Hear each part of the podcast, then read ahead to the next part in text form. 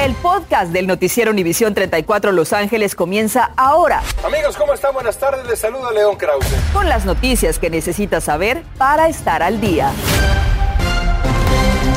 ¿Qué tal? ¿Cómo está? Muy buenas tardes. Les saluda Andrea González. Y yo soy Osvaldo Borrás. Gracias por acompañarnos. Bienvenidos a las noticias. Frío, viento y hasta lluvia hemos tenido de todo esta semana. Pero atención, en pocos días experimentaremos nuevamente otra ola de calor. La pregunta es, ¿qué pasa con nuestro cuerpo? ¿Cómo le afectan los cambios de temperatura tan radicales? Bueno, Norma Roque entrevistó a un médico y nos tiene importantes consejos. Norma, qué frío. Adelante. ¿Qué tal, Andrea Osvaldo? Qué frío, sobre todo en la mañana. Un poco de alivio durante el día, pero de nuevo otra vez frío a estas horas y viento. Y esto es lo que nos aconsejan los médicos.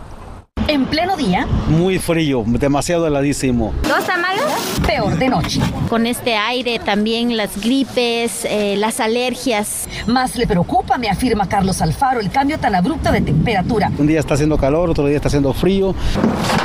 Quienes lo pasan peor son aquellos que trabajan a la intemperie. El sol está muy fuerte, cala mucho y al mismo tiempo tenemos frío.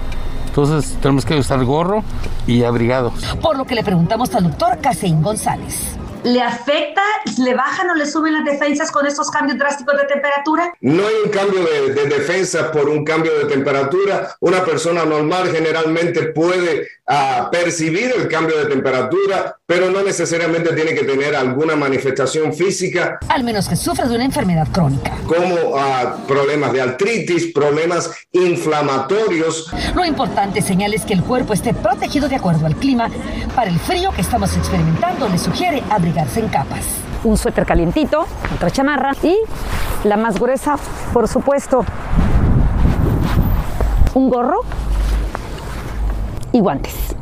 Mismos que se irá quitando a medida que sube la temperatura. Para los días de calor definitivamente tenemos que tener en cuenta de que tenemos que tener una ropa fresca de algodón, hidratarnos. Alfaro se protegió para hoy. Ando dos camisas, mi chamarra, doble casetín. ¿Su mejor consejo? Yo siempre estoy pendiente del, del canal 34, viendo las noticias siempre para estar más pendiente. Cuando uno sale, pues saber si está haciendo frío, está haciendo calor.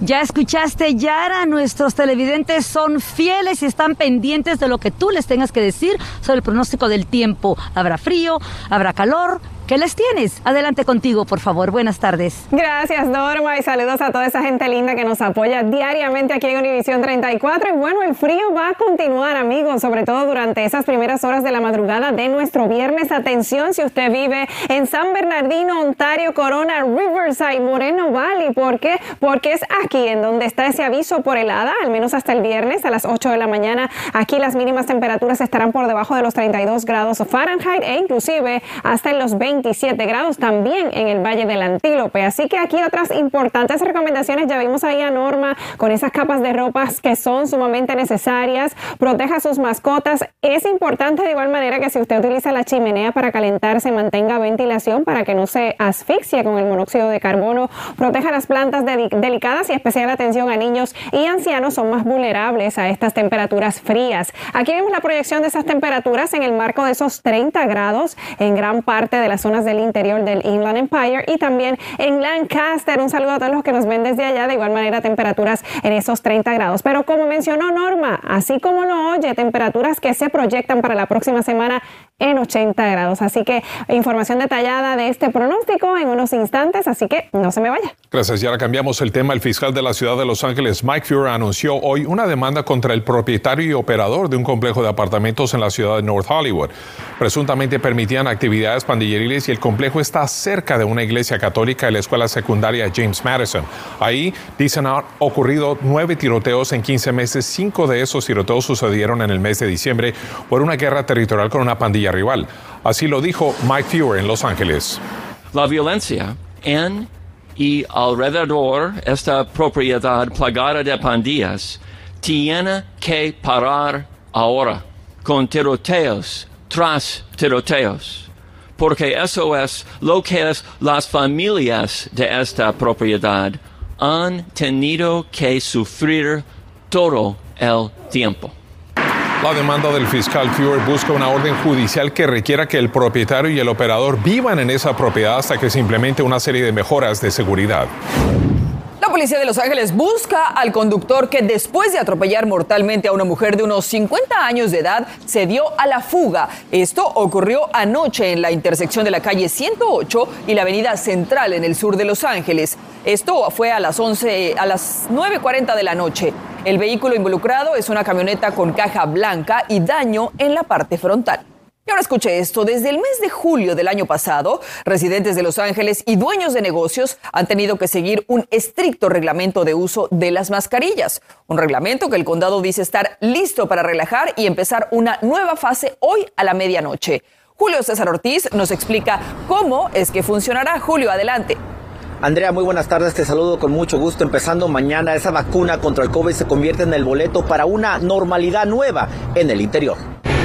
Algo más caliente que la pizza que Adolfo vende ha sido el debate del uso de las mascarillas entre sus clientes. Hay gentes que sí respetan y, y, y sí entienden, pero hay otras personas que realmente se molestan. Debate que llegará a su fin, pues empezando mañana persona vacunada y que demuestre comprobante de vacunación completa contra el COVID podrá quitarse la mascarilla para entrar a un establecimiento y de no estar vacunado. Proporcione eh, un resultado negativo de la prueba que se haya hecho recientemente. Las pruebas para los clientes deben realizarse dentro de los dos días anteriores a la entrada. I'm very pleased and relieved to share that we've met that milestone. Hemos llegado a un punto donde tiene sentido relajar las reglas, señaló la directora de salud pública del condado de Los Ángeles y agregó que el reglamento de mascarillas para empleados vacunados será proveer prueba de vacunación y puede removerse la mascarilla si ha tenido la vacuna completa. Para los no vacunados, debe de proveer prueba de COVID negativa obtenida en las últimas 48 horas. No puede removerse la mascarilla en el interior y debe someter una prueba de COVID negativa cada tres días. Y si se siente incómodo alrededor de personas sin mascarilla, tiene la opción de siempre mantener la mascarilla puesta aunque esté vacunado y buscar una opción como el exterior de un restaurante, un patio, para comer. Por su parte, las autoridades del condado señalan la importancia de seguir usando la mascarilla aún cuando se esté vacunado. Every community is different in terms of vaccination rates, in terms of case positivity rates. Y el condado de Los Ángeles se encuentra muy optimista porque de acuerdo al modelo de tendencias de contagio en el condado, si se llega a tener 735 casos por día de contagio, Andrea, déjame te digo que para el 16 de marzo se podría eliminar el reglamento de la mascarilla. Bueno, pues eh, estaremos informando, por supuesto. Pero Julio, ¿qué pasa si a partir de mañana hay personas que no quieren usar su mascarilla en el trabajo, pero su empleador les exige que la sigan usando? Esa es la opción B que el condado le dio a las empresas, que ellos pueden decidir que todos los empleados, sin importar estén vacunados o no, tengan que usar la mascarilla. Esa es una opción que se le ha dado al sector privado. Gracias, Julio. Bueno, y por cierto que los contagios por COVID-19 han bajado en un 90% desde el mes de enero, según la Universidad Johns Hopkins, y señala que la reducción de 802 mil casos diarios descendió a menos de 80 mil en un periodo de seis semanas. Otra buena noticia también es que en torno al coronavirus las hospitalizaciones también bajaron según los científicos. El Departamento de Salud indicó, escuche esto, que hay 53 mil pacientes hospitalizados. Eso es apenas un tercio de los que había hace un mes. El Distrito Escolar Unificado Los Ángeles continuará con el requerimiento de pruebas semanales de coronavirus para estudiantes y personal. El superintendente Alberto Carvalho anunció hoy que continuarán las pruebas sin dar una fecha de terminación y que seguirá el uso de las mascarillas en interiores. El programa de pruebas estará programado para terminar la próxima semana. Millonario a los programas de Medicare y Medical en California. Fraude, robo de identidad y pacientes estafados. Esto fue lo que hoy anunció el fiscal general de California. También anunció el arresto de 14 sospechosos. Claudia Carrera nos, Claudia Carrera nos tiene más detalles sobre esta insólita historia.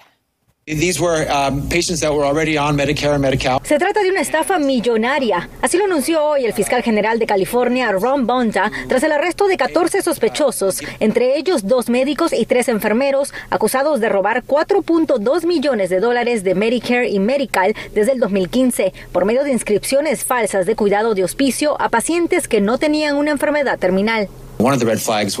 Los detenidos trabajaban bajo el nombre de dos compañías de cuidado mencionadas en la demanda como New Hope Hospice y Sterling Hospice Care, ubicadas en el condado de San Bernardino. De acuerdo con la demanda, los sospechosos reclutaban a pacientes con engaños, ofreciéndoles inscripciones fraudulentas en un hospicio sin explicarles qué era exactamente lo que estaban firmando. Una vez que tenían su información, enviaban los recibos del supuesto servicio a los seguros médicos de Medicare y Medical, servicios que nunca fueron ofrecidos. Los detenidos enfrentan múltiples cargos de delitos graves, incluida conspiración de cometer fraude a seguros médicos, robo de identidad y lavado de dinero, y agregaron que aún hay dos sospechosos prófugos. Las autoridades urgen a la comunidad a no firmar documentos sin entenderlos y también si usted cree que ha sido víctima de fraude, comuníquese con la Oficina de Protección al Consumidor del Estado de California. Puede enviar su queja por medio de la página oag.ca.gov diagonal consumer. Y si cree necesita representación legal, puede contactar a un abogado de la Barra de California. Muchas veces trabajan pro bono, es decir, gratis. Puede contactarlos llamando al número que ya está en sus pantallas, 866-442-2529. Yo soy Claudia Carrera para Noticias Univisión 34. La invasión armada de Rusia sobre Ucrania, lo más reciente y lo que nos dice un experto sobre los efectos de ese conflicto con la información y las repercusiones aquí. Además, aumenta el nivel de pobreza entre familias latinas en Los Ángeles, pero aún existe ayuda que ustedes pueden aprovechar.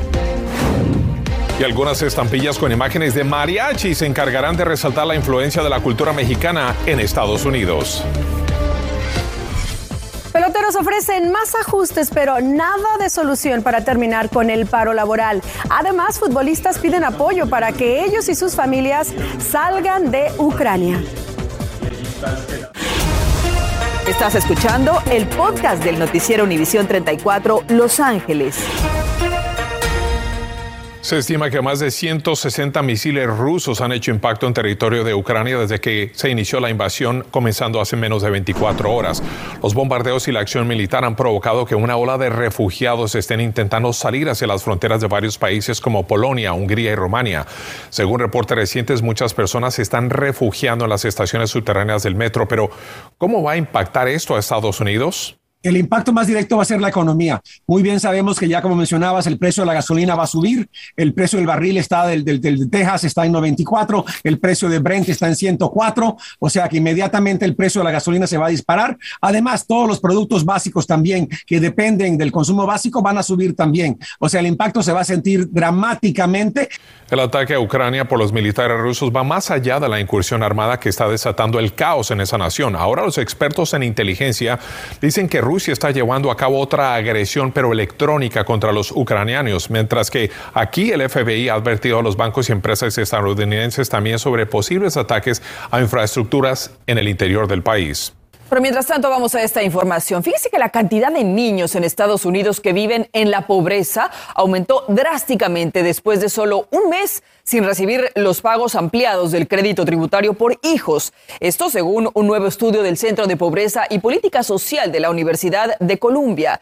Aquí lo ve en pantalla. En el año 2020 había 37 millones de niños bajo el nivel de pobreza y el 17% son latinos. Sin embargo, en solo dos meses, es decir, del mes de diciembre del 2021 a la fecha de hoy, aumentaron 3.7 millones de niños. Esto es un incremento del 41%. Y bueno, ante este preocupante reporte de familias latinas viviendo bajo el nivel de pobreza, aquí en Noticias Univisión 34 le tenemos importante información de ayuda y recursos para quienes lo necesitan. Hoy el senador Alex Padilla sostuvo una mesa redonda de manera virtual con diversas organizaciones para hablar sobre cómo se está ayudando a los contribuyentes para realizar su declaración de impuestos completamente gratis y seguir aprovechando el crédito tributario para recibir esos fondos. Escuche. Where can people go to connect with free tax support help? Obviously, your organization uh, is one of many in the state, uh, but where can people turn to for uh, to find the resources close to them? So online, uh, there is a website. It's California CIT, the number four, for me.org. Bueno, ya escuchábamos al senador que nos da la información para que usted pueda buscar una organización que le pueda ayudar a hacer su declaración gratis entre a la página que ve en pantalla. KLIT4ME.org. Y bueno, hoy también se lanzó la campaña y el sitio web Enroll LA con la misión de informar sobre los beneficios públicos y los créditos fiscales para las comunidades que no han aprovechado los beneficios otorgados por el IRS. Esta campaña de la organización California Community Foundation busca informar a los angelinos desatendidos y aumentar su participación en estos programas. Recuerden que en estos programas les pueden ayudar con comida y otros beneficios completamente gratis. Para más información, entre a la página de internet enrollla.org o puede llamar al número de teléfono 888-624-4752. Lo atenderán en español.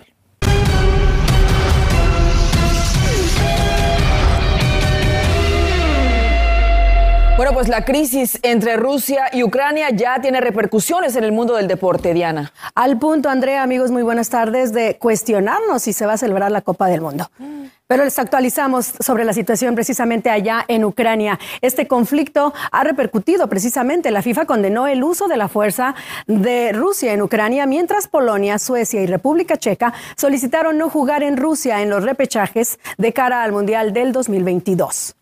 Aqui estamos todos reunidos aqui, jogadores do time, no Es un estado de emergencia, es para todos. Los jugadores brasileños de Shakhtar Donetsk y Dinamo de Kiev se reunieron con sus familias en un hotel de Kiev y grabaron este video pidiendo ayuda a las autoridades brasileñas para salir del país tras el anuncio de Vladimir Putin de una gran operación militar y luego, por supuesto, de las explosiones. El uruguayo Carlos de Peña expresó, la situación es grave y estoy acá en Kiev. Mi familia, gracias a Dios, está en Uruguay. Solo les pido que recen, todo va a estar bien. El Barcelona mostró su mejor versión en lo que va de la temporada esta noche en la cancha del estadio Diego Armando Maradona y coronó un gran partido con una goleada 4 a 2 sobre el Napoli para sellar su boleto a los octavos de final de la Europa League. Desde el minuto 1 fue claro dominador del duelo poniéndose al frente con gol de Jordi Alba, después Frank de Jong, Piqué, Aubameyang concretaron los tantos para el Barça. Mañana se realiza el sorteo para los octavos de final. Las conversaciones laborales de las grandes ligas se extienden hasta el viernes, ya que el próximo lunes es el plazo que las grandes ligas se han dado para propietarios y sindicatos de jugadores para que lleguen a un acuerdo de no hacerlo. Se comenzarán a cancelar partidos y los jugadores no recibirían salarios de temporada. El sindicato pretende reducir el número de jugadores que podrían generar un servicio adicional y ayudar a equipos con menores presupuestos a obtener mejores opciones en las elecciones de peloteros. Esperemos que para el lunes ya veamos la luz al final del túnel y estemos planeando la temporada. Ya volvamos. Continuamos con el podcast del noticiero Univisión 34 Los Ángeles.